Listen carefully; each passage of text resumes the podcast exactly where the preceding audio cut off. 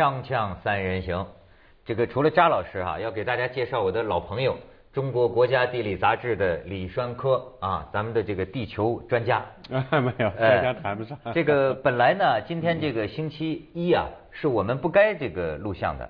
但是我现在觉得啊，像我们这个节目组啊，这个这个编导毕峰啊，你看这个年轻人，他啊现在学的都很有感觉了，在这个周末就开始给我打电话，说是文涛啊，这个地震一天天在发展，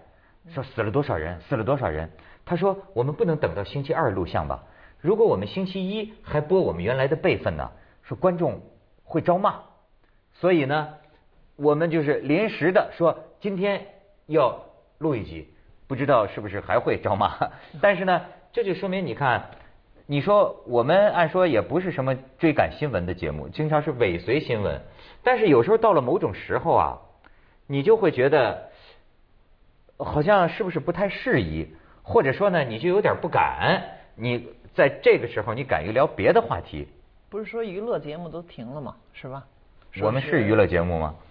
咱们还不是娱乐节目吗？对 对对，你以为？昨天还真是有一个朋友 跟跟跟我说，所以现在就是就各个电视台的反应啊，娱乐节目就就停了。所以啊，今天你看，包括人的着装，嗯，就大家都挺明白是怎么回事的啊。所以栓科，我先要问问你了。我听说地震发生的时候，你就在附近。我就在那儿，大概有一百多公里的，在黑水县，我们去考察这个打鼓冰川。我们先一天呢上冰川，上到了四千八百六十米，大家已经比较疲劳。然后我们第二天早晨，应该那会儿我们刚刚差不多在醒醒来，突然之间，这个剧烈的摇晃，包括楼板的那种发出这种吱吱嘎嘎的声音，是因为以往的这种地震的时候呢，我们也经历过，比方说当年唐山地震，比方说应该差不多五年前的汶川大地震、玉树大地震。这时候我们在北京或者其他地方，我们都感受到那种晃动。我们会看得见悬挂的东西，比方说悬挂的灯，嗯或者其他吊的东西会有摇晃。但是像这次有这么近距离的，对我来讲还是第一次，能感受到的这种楼板在晃动，然后这种木门在吱吱嘎嘎猛烈的，就好像是有好几个彪形大汉在撞这个门一样。而这个床的话的这种抖动啊，是跟我们在远距离千里之外的感受不一样的。这个床就好像有人把它在抬起来，在在猛烈的晃动一样。所以我觉得这是真正的大自然的惨烈的力量，是给我们展示出的另外一面的残酷。对，说是在这个雅安呐、我刚才听他说，怎么成都都有人跳楼啊？十一层楼上跳下来啊？这因为说是个别民众，他大概是因为在对于成都人来讲已经经历过了，这不是第一次了。嗯大家呢可能一时恐慌。我觉得这个背后是源于我们对于这种地震的这种啊、来临的时候，我们该怎么应对？我们缺少一些这种基本的常识。因为我觉得是不跳楼从不跳楼要从十一楼或者说高楼去跳下去，那无异于立马叫做自杀的行为。而如果说我们找一些相对坚固的，比方说建筑的三角地带、建筑物的这种狭小空间区域，也许我们存活的几率会高一些。这是一些常识性的问题。哎，我倒是对刚才文涛说的那个，就是说美国跟这边的看法不一样，因为好像就请教您这专家哈，就是说有一个说法，就是说实际上在预测地震方面，虽然全世界到现在都无解，但是中国远远领先于美国，甚至有人就是比较夸张说，如果说在这方面美国是个中学生，中国就是博士后了，因为中国的这个预测这人口众多这个问题特别重要，所以一向以前也有过预测到了。而且好像就是说，全民经过那个汶山大地震都变得很专业，都觉得，比如说这个龙门山呃断裂带说的汶川是在中段已经发生过了，这这次是是实际上是那个南段，所以呢，呃，实际上有可能就是预测到这个在近期内有可能它就要爆发。地震这个东西，你要说预测的话，是讲一个趋势。我特别想说，借这个平台呢，让我们电视机前前前的这个观众朋友们知道，地震是不能预报的。所以说，如果说你看到有人说花那么多钱，但是国家地震局老百姓都这么问，这就相当于说我们现在的科技是发展有短肋，我们医学上呢，我们对许多癌症我们还没解，我们只能说也许是对这个例会有解决的办法，但是整个来讲，我们还没有突破对癌症的研究。但是你并不能说我们人类现在对于癌症没有解，我们让这些医生都不要做研究了，把这些机构全撤销掉。因为国家地震局任何国家设立的这样的机构呢，它是带有说不仅仅是研究，因为迟早我相信人类有一天要突破。为什么说地震这个东西不能预报？是说在于我们人类对所有东西的认知是源于我们的触觉，比方说我们的视觉、我们的这个味觉、我们的这个这个触摸，你能看得见的，你才能认识到。所以说，我们气象能预报是源于至少说人类的触觉，你能看得见的，你知道是什么。你看见黑色的云团，看见一个积云，你就知道要怎么样。但是呢，谁能说低头一看，看下地下说一毫米，说这个地板下面是什么？如果有能说出来说他能有预知，这一定这是。那那海城大地震就那七五年那大地震不是也没有说预，那是撞谁说预报过的？谁说预报？好像就是觉得是那个国际世界史上至少说我看到的预测的，至少说我看到的正规的出版物啊，我讲正规出版物，嗯，从来没有提到过说人类成功的预报过一次地震。这几天，所以你看的那个消息一定不是正规的。微博上他们都给我看呢，好多人把这个几个月前的那个大仙儿的那个微博都发出来了，确实是啊，比如说是什么二月份的时候就说了那个方向。这有什么七级的大地震？哎，这个现象怎么理解啊？后来有个人说呀，说实际上啊，就是就现在每天都有人预报地震，嗯，但他总要压中一回，然后他就把那个。因为全世界几十亿人，这其中的话呢，不乏这个这方面有这种爱好的，或者说自认为这方面有特异功能的人，天天都会讲。但是呢，几十亿人里面讲错的，没有人去，没有人去追究，讲错是没有责任的。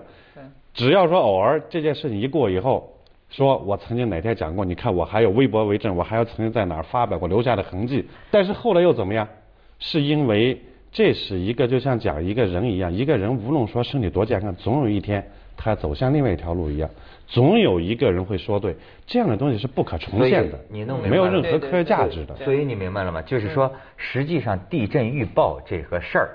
现在都很难说是在科学的门槛里头。有个中国工程院的这个院士啊，在这两天还讲呢，说说这个地震预报工作者啊就非常难，难最难的是什么呢？连他们自己都不知道难在什么地方，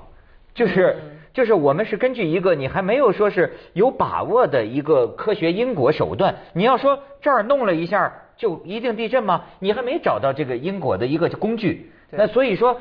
你知道他这个有上次汶川大地震的时候，有个国家地震局的都都到什么程度啊？报纸上登了，他的那天发了，今天晚上因为震了之后，他们都被人骂呀，然后发的都预警了，今天晚上预警，然后成都那边亲友打电话问他该怎么办，他就说还在外边待着多冷啊，或或者在外边待着多难受啊，回家睡去吧，回家睡去吧。或者说你为什么这么说呀？他说啊，哎呀，凡有预报了，凡有预警的都不会震的。你想他他他他自己。这就完全是一个没没目前人类还没找到。我听说是说九十年代的时候，曾经一度有过地震预测界有过乐观的时候，后来说包括美国那边都放弃了，说这因为没法预测，所以不如就。关注这个，把这个房子盖得更结实，基础设施搞得更好，这样震的时候不会塌。好像这次就说，因为咱们接受了那个汶川的这个呃这个教训，所以呢，就说这次的很多楼房都没有塌，只是一些老房，就是零八年以后盖的，这个四川那一带的都没有塌。这是这是一个原因，另一个原因呢，是因为这次的地震的本身强度的话呢低，再一个呢，这次的烈度小，这是有很重要的原因。所以说呢，它的地震的这个预报问题，包括呢，我因为我想是说，除了我们认识的原因，我们的触觉所能触摸的空间以外，还有另一个，咱我们讲科学，什么是 science？science 是说在于说，在同样的条件、同样的环境下，你能按照这样的实验方法得到的结论，你也能得到，我也能得到，就是说统一环境下可以重现、可以再现的现象和结论，这叫科学。偶尔撞上了一次，也许是经验，经验的东西也许有用。但是经常也许是没有用的，因此呢，当我们如果说预报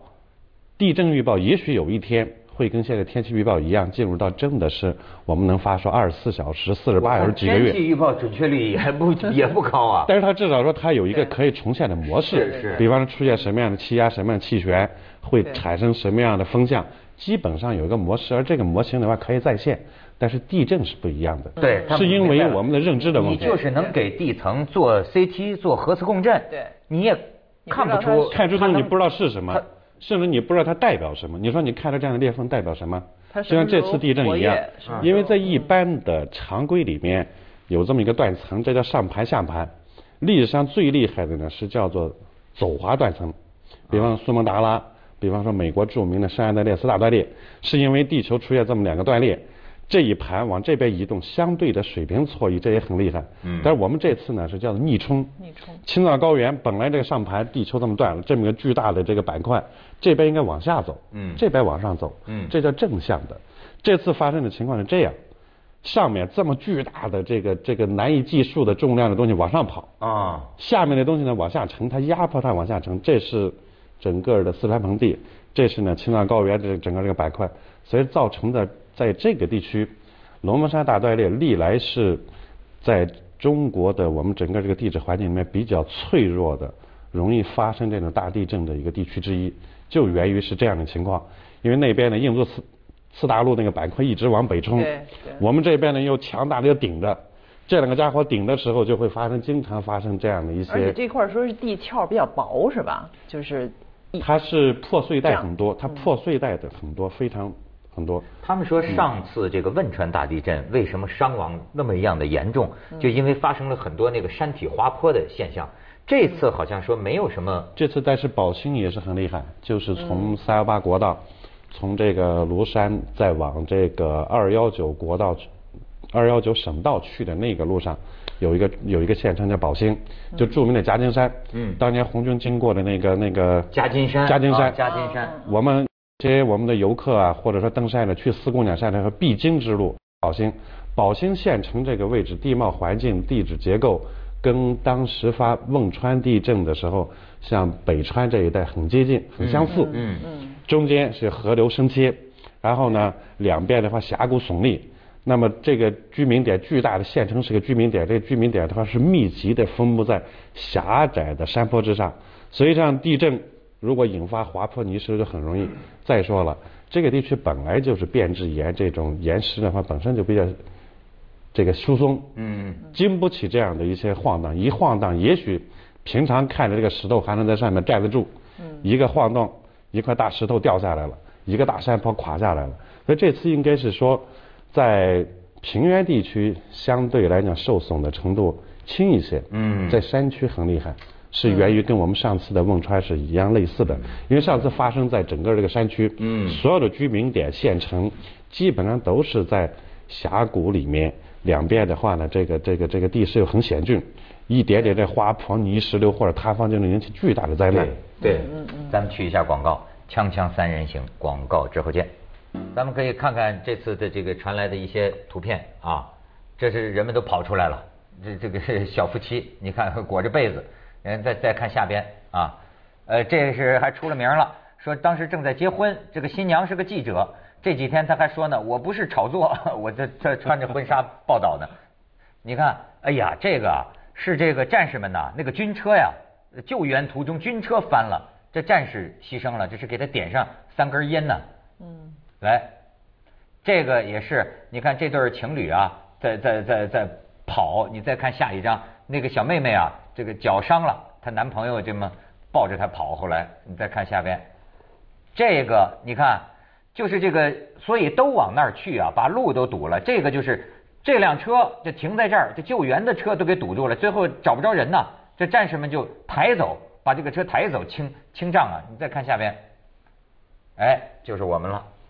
所以这次的这个很多事情啊，呃，引起，哎，这次包括这个慈善救援都是一个话题。这个红红十字会是吧？我听说是这个 网上一片脆啊、说是呃有一条很有代表性，好像就是说小红。你确实是已经丧失了民心了，嗯。然后说说捐的钱比这个捐给一基金的少的不成比例，然后大家还说你干脆一我枪撞死算了。我不知道是哪哪天看的一个数字啊，我就就就说红十字会这捐给红十字会钱十四万多元，对我一基金是是。两千多万，两千零十四万元。所以他们说说说你干脆撞死算了，然后这马上接着跟贴说说的，呃死了还要验尸，就恨这个红十字，因为上次这个事儿主要是哈，所以你好像这李老师也也也有过这个经验。你这就看出来了，就是说嗯这个这个这个信任呐、信任的丧失啊，我觉得这是多少多少都挽回不回来。这个这你就看到这个教训，甚至有些时候说，哎，这个信誉说实在的，有的时候也可能冤枉，但是呢，你必须认识到就是这么回事儿，是吧？嗯比如说这郭美美到底跟你有什么关系，是吧？即便真的没有关系，但是一旦要出来这么一个事情了，大家第一联想就是，多少年都救不回来啊！你说这个红十字会，我就担心他这以后。嗯，反正这我觉得有个时间段，而且大家这种就怀疑，你看刚才你出的这个这个婚纱的这个女主播也是，手就很多人的反应就是，当然也有说啊最美新娘什么的，就说的很那个什么，但是很多人也就质疑说这是不是作秀啊？在这个时候，后来我我还想呢，我说幸亏她是穿的是白婚纱，正好一身搞素吧，也算是。你要是真的是一个婚礼大红的一个，她敢去吗？而且可是呢，就是说也是，就是她连换个衣服的时间都没有吗？好像也不是。所以你这感觉真是中国人的这个这种就是人生如戏的感觉，有时候啊，好像一出了一个事儿，就马上这事儿变成一个舞台了。而且呢，其实这个我们看到啊有人这次就评价说啊，说这个中国社会啊有个特点，就是实际上它是什么呢？你说它动员呢，灾难这一发生啊，它是高度动员的，嗯但是呢，它又是啊组织不足的。组织不够，很多人你看这次就是呃，到后来那个沿的那个路啊，都有人举这个牌子，就说志愿者呀、自愿的志愿者都你都把路堵了，就说你们不要进去，你们得把路留出来，让这这个这个我看到过，因为我们昨天回来的时候看到过，因为我觉得这个从我们这个社会来讲呢，我们是需要这向善的力量，所以我觉得这一点从这点来讲呢，大家的善心我也很尊重。对。比方说，我从这个黑水，我们绕到三幺七往回走的时候，就看到有几十辆汶川的出租车司机，因为从它的牌号、人车门上那个那个标识公司的标识我知道，一看就是汶川的，几十辆自发的，他们开着出租车，里面装满了一些饮料、水，还有方便食品。我还拍下来发了个微博，据据看的话有几万个转发，很多大媒体都都就转。我觉得，但是大家更多评论的话呢，是在于说，在第一时间知恩报恩，这是我们中国人传统的美德。如果一个人、一个民族、一个阶层，连恩也不不知道报，我们在谈什么价值观，谈什么组织观念力量，那我认为都很苍白。至少这点来讲，让我们很感动。嗯对可是问题呢，当我们这么巨大的灾难来临的时候，我们是需要昭示这样向善的力量，昭示人性光辉、知恩图报、知恩报恩的美的这一方面。但是我们也需要有效的组织。也许这一几瓶水就能救一个人的性命，也许我去了以后，我就用我的手刨，也许能刨出来。但是问题我们现在等这个事情过了二十四小时以后，我讲的这是刚刚发生几小时之内看到的事情。等二十四小时以后呢，尤其有国家力量，像我们的军队，我们的大量的正规的专业力量介入的时候，再有这么多的民间的力量，或者说亲力亲为，我觉得就显得可能就会带来很多负面的。所以这时候是一个社会组织的问题。当那当造成堵塞的时候，无论信息堵塞、交通堵塞，还是人满为患，更多的这种堵塞的时候，那更重要考虑到的是我们应急抢险指挥部它的协调能力、社会发动和组织的能力。对，你能把这些所有所谓向善的力量啊，都能够组织在一个有效地组织非常有效的结构里，这样合理的分工，是这是很重要的。对，锵锵三，咱们去一下广告啊！锵锵三人行，广告之后见。哎，商科，你这个整天考察地质啊，你觉得目前咱们生活的这段时间来说啊，是地球上的这种灾难比较高发的时时段呢，还是不算是这个反常的？呃，至少说从现在迹象来讲的话，并没有说整个地球进入到什么活跃期或者什么了，这是我们看到的证据。因为从这么多年，就是我们人类有科学记录和科学的长期的那种观察查来讲的话，地球上整个全球每十天差不多就要发生一次六点五级以上的地震。问题是呢，从我们统计资料又看到的与很多科学家监测的证据呢，一次大的地震，因为我们讲说三级以下地震是叫做弱地震，嗯三级、四级地震差不多算有感地震，就是你我会有感觉，五六级呢就算这个中大型地震，六级以上算大地震，像七级、八级呢都是特大地震，会造成很惨。现象的，就是六点五级应该也算大地震了。嗯就每十天，地球上就会有一次这样的大地震。但是呢，我们又观察每一次大的地震之后呢，地球会进入到相当长时间的相对平静时期。这是证明了一个曾经的一个学术派别的观点，就是一次大地震意味着地球在一定范围内这样的引力的释放。就像说，我们制造一个原子弹，爆炸威力很强，但是你制造一个原子弹总是需要时间的。除非你有长期的积累，地球也是这样。我们要把它理解为一个特大型的炸弹爆发的话，它是需要时间制造出来再爆发。它积累这个力啊，比方最有证据的，我看到的一个资料的统计材料来讲的话呢，去年的一二年的四月十一号，印尼的苏门答腊，嗯发生的应该是我们人类有有记录、有科学记录以来的最大的地震，八点六级，非常惨烈，它是个走滑式的，这两个板块是这样错动的，啊这个造成的后果是非常严重。但是从那以后，大概有九十多天时间，全球没有记录记录到一次超过六点五级以上的地震。哦，就不再有这十天，这至少说有十天一一次的那个规律了。基本上那个十天一次，基本上是个平均数，是平均率也许呢，它有有有价值，也许没有没有价值，嗯但至少说是我们人类这个百十来年的观测记录下来的。我说这个呢，就是一次地震之后。也许呢，会昭示着这个地区在相当长时间内会进入到相对平静时期。我听您怎么像这个人似的，就是说地球它折腾大折腾一下，它也累了，要歇会儿，而且说这个年轻的这个地地地壳反而特别活跃，就这个年老的一些岩层它就比因较安为静总。总之呢，像这些东西都是发生在地球的脆弱地带，也许是两个板块碰撞地带。接着下来为您播出《西安楼观文明启示录》。地裂缝啊比较密集的，也许是它的这个。